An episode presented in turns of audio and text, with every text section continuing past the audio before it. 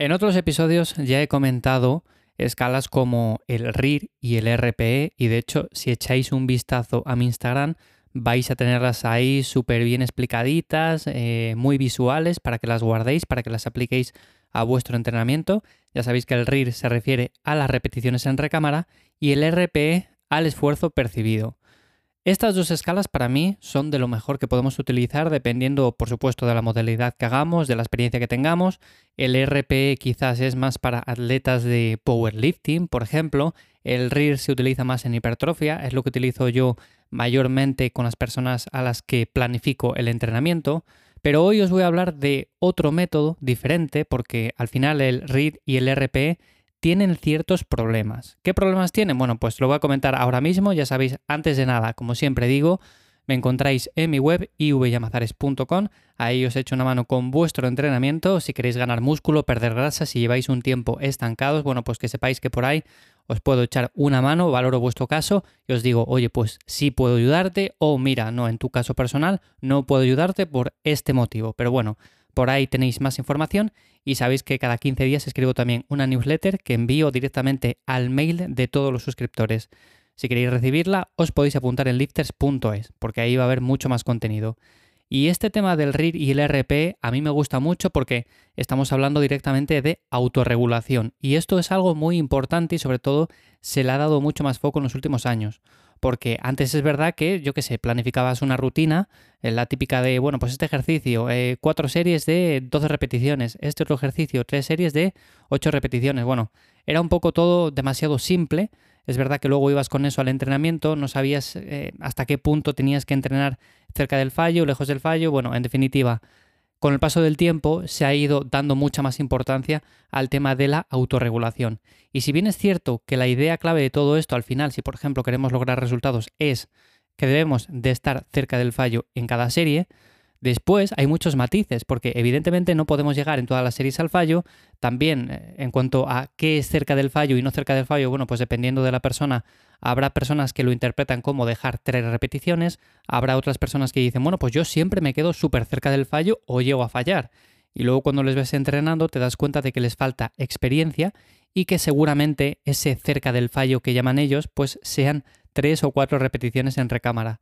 Así que varía mucho, por supuesto, el nivel que tiene entrenando cada persona es un mundo y ese es uno de los principales fallos que tiene, por ejemplo, estos métodos. Que yo, por ejemplo, puedo decir, bueno, pues tú, mira, vas a hacer este press de banca, eh, tres series entre 6 y 8 repeticiones con un RIR 2-3. ¿Por qué 2-3 y no un número fijo? Bueno, porque aparte de que el número fijo es complicado llegar a él, pero me va a dar lo mismo que sea un RIR 2 que sea más o menos un RIR 3, porque al final esa repetición extra que o bien la haces o bien te la guardas, seguramente en otro ejercicio que te ponga un RIR 0-1, bueno, pues la vas a terminar haciendo. Así que lo más importante de todo esto, ¿qué es? Que tenemos que quedarnos cerca del fallo. Esa es la clave. Y con el RIR y el RPE podemos autorregularnos muy bien de cara a ciertos ejercicios que es mejor quedarse un poco más lejos del fallo y otros en los cuales nos generan menos fatigas o menos demandantes, podemos llegar al fallo sin ningún tipo de problema. Entonces esto nos ayuda mucho a estructurar una rutina y una buena progresión. Pero como digo, tiene esos fallos que en personas novatas pues no saben muy bien si están en un RIR, por ejemplo, 2, 3, en un RIR 1. Hay personas que nunca han llegado al fallo y no saben exactamente lo que se siente llegando al fallo, que es básicamente no hacer ninguna repetición más, porque una cosa es el fallo que podemos tener a nivel mental de decir es que ya estoy muy cansado. Y otra cosa es el fallo real, que el fallo real sería que alguien te apunte con una pistola y te diga, bueno, pues a todas las repeticiones que puedas, sí o sí. Ahí ya cambiaría bastante la película. O por ejemplo, si hablamos de RPE, cuando decimos, bueno, pues tienes que hacer esta serie con un RPE 9. Para los que seáis más nuevos y todavía no sepáis a qué me refiero con RPE 9, RPE 7, 8, RPE 10, bueno, pues dependiendo del número sería más intensidad. RPE 10 sería esfuerzo máximo. RPE 9, una actividad muy dura. Por ejemplo, si hablamos de caminar o correr, cuando estamos hablando de RPE 9, pues sería correr a una intensidad en la cual no podemos apenas hablar. Un RPE10 sería eh, una intensidad similar al HIT. Eh, si hablamos de menos, de 7-8, bueno, pues una actividad dura, un ejercicio intenso. Que resulta incómodo, por ejemplo, pronunciar una frase, hablar, pero bueno, se podría mantener. Entonces, bueno, estas dos escalas, dependiendo del deporte que practiquemos, dependiendo de la modalidad, podemos utilizar una u otra. A mí me gusta más el RIR en el tema de la hipertrofia, pero como digo, como tienen ciertos fallos, a mí algo que me gusta mucho planificar también eh, para personas ya un poco más avanzadas en las últimas semanas de un mesociclo o en la última semana del mesociclo son AMRAPs. ¿A qué se refiere esto de AMRAPs? Bueno, pues básicamente se refiere a series en las cuales cogemos un peso y hacemos el máximo número de repeticiones posible. Si yo, mm, por ejemplo, te digo, haz eh, una AMRAP con 80 kilos, significaría que tú coges los 80 kilos y haces tantas repeticiones como te sea posible. Ahí vas a ver si realmente has estado utilizando una carga correcta el resto de semanas.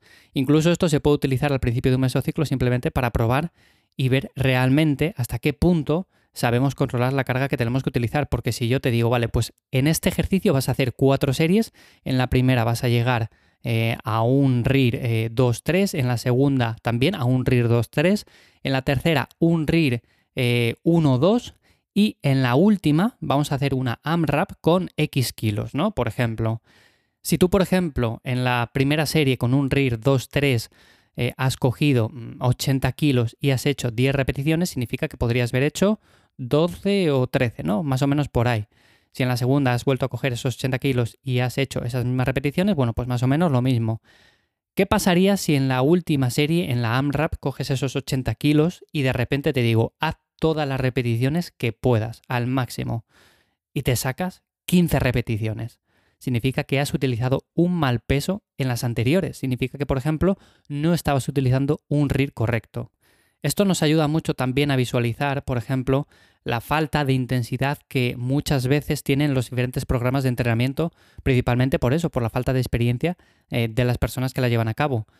Es verdad que al principio cuesta, al principio todos nos estamos adaptando, requiere de un tiempo, no todo es de la noche a la mañana, pero también es verdad que, por ejemplo, hay muchas personas que no son capaces de llegar a una alta intensidad, principalmente porque no son de esforzarse, a la mínima de cambio ya están cansados, ya sueltan la barra.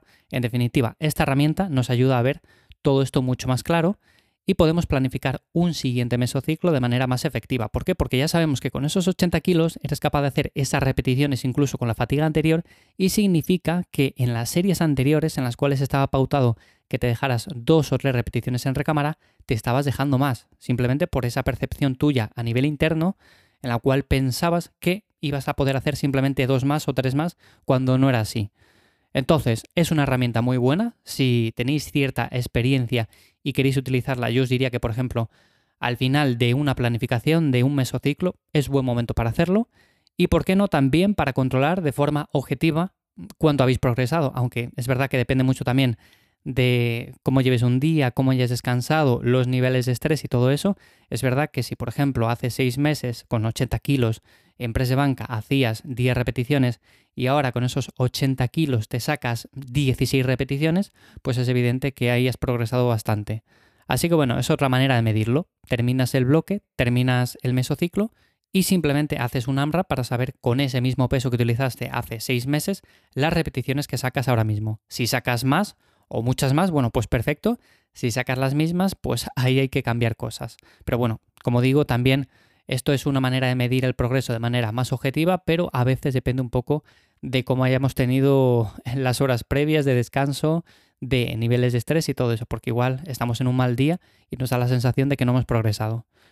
Así que bueno, quería traeros esta herramienta, simplemente algo más que podéis aplicar a vuestra planificación porque hay muchas cosas. Como digo, lo más efectivo al final es utilizar con lo que más cómodo nos encontramos. Para mí, por ejemplo, el RIR es una buena herramienta, aunque sé y soy consciente de que no a todo el mundo le viene igual de bien porque no tenemos todos la misma experiencia y porque a nivel interno tenemos otras sensaciones completamente diferentes. Así que por eso la importancia de llegar de vez en cuando al fallo y utilizar estas otras técnicas que sí que nos dan una visión un poco más clara. Así que nada más, simplemente comentar esto, espero que os ayude como siempre con estos episodios cortos y directos. Si tenéis alguna duda de la que queréis que trate o hable en siguientes episodios, bueno, pues dejármelo por la web en ivyamazares.com. Y nada más por esta semana. Nos escuchamos ya la que viene con un nuevo episodio. Chao.